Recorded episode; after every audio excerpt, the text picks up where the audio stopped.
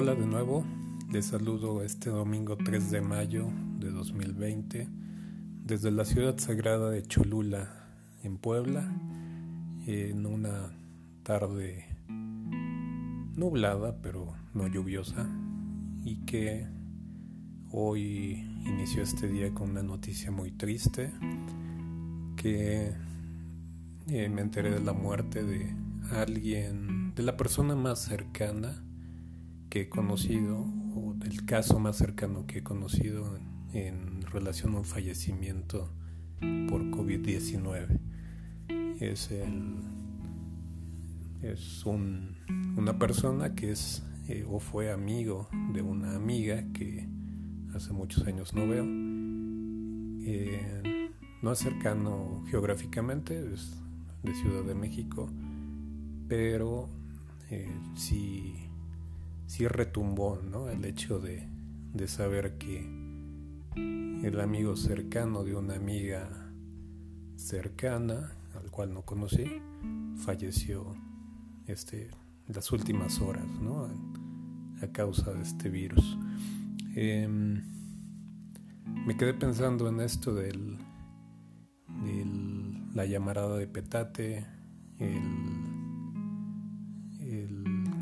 se decía el dicho, bueno, otro día se los cuento, pero es que nos asustan con algo del muerto, creo que es la cobija del muerto. Y mucha gente aquí en México piensa que, esto no existe, eh, pero bueno, ahí van saliendo las señales cercanas de que existe o por lo menos está pasando algo que sale de nuestras manos y sale de, del control eh, primero de, la persona, de las familias, de las comunidades y ya cuando entra el sistema de salud o el gobierno, parece ser que es demasiado tarde. Bueno, sin embargo, eh, el día de hoy les quiero leer un, un pequeño eh, poema que me quedé pensando viendo películas, reflexionando algunas cosas, leyendo cosas. También como en las familias hay un negrito en el arroz, generalmente se le dice eres la oveja negra de la familia, como si toda la familia fuera blanca, ¿verdad? Em, bueno, hay otro caso de, de blanqueo social o imaginario por lo menos, pero me quedé pensando en hermanos, hermanas, ¿no? Como dentro de una familia, mi hermana, mi hermano, o yo como hermano, como hermana, puedo ser este negrito en el arroz o esta oveja negra.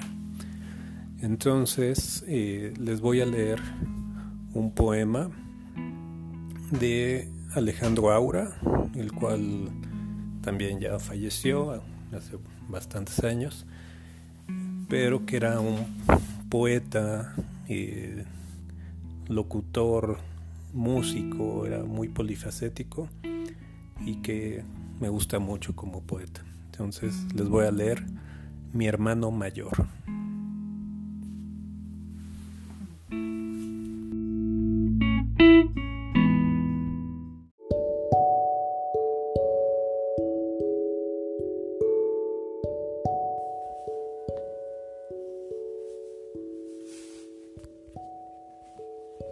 Yo tenía un hermano mayor.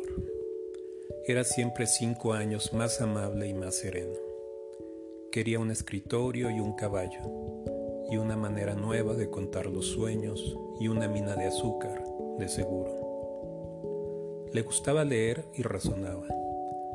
A veces era tierno con las cosas, pero yo nunca vi que fuera un niño. Era un hermano mayor con todo su traje azul marino con toda su camisa blanca, blanca, con toda su corbata guinda, oscura, muy de gala. Yo tenía un hermano mayor de pie sobre la luz. Me daban miedo las calles en la noche y el corredor oscuro de la casa. Me daba miedo estar a solas con mi abuela, pero tenía un hermano mayor sobre la luz cantando. Mi hermano mayor también era un fantasma, una calavera dientona una carcajada de monje a medianoche. Mi hermano era un muchacho blanco y sin anginas. Por eso nunca nos comimos juntos ninguna jícama del camino, ni rompimos de guasa los vidrios de las ventanas, ni nada que yo recuerde hicimos juntos. Ni jugamos ni fuimos enemigos. Éramos buenos hermanos, como dicen.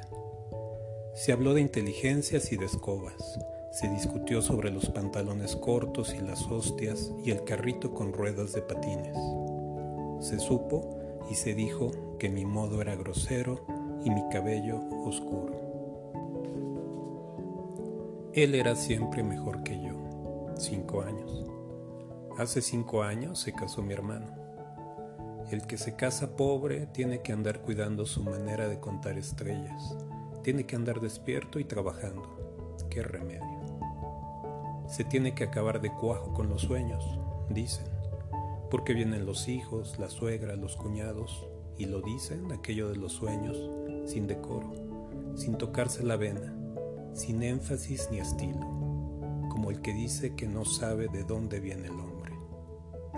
Hace cinco años que no crece ya mi hermano, mi hermano, mi hermanito menor, mi consentido.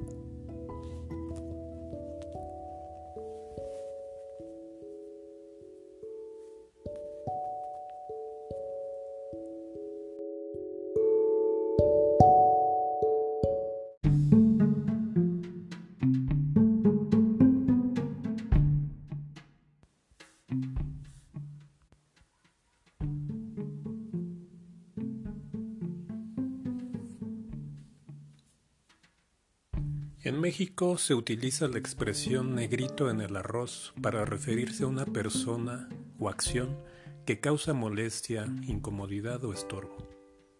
Esta es mi selección de textos, personajes o situaciones que resaltan de entre la homogeneidad y la blancura.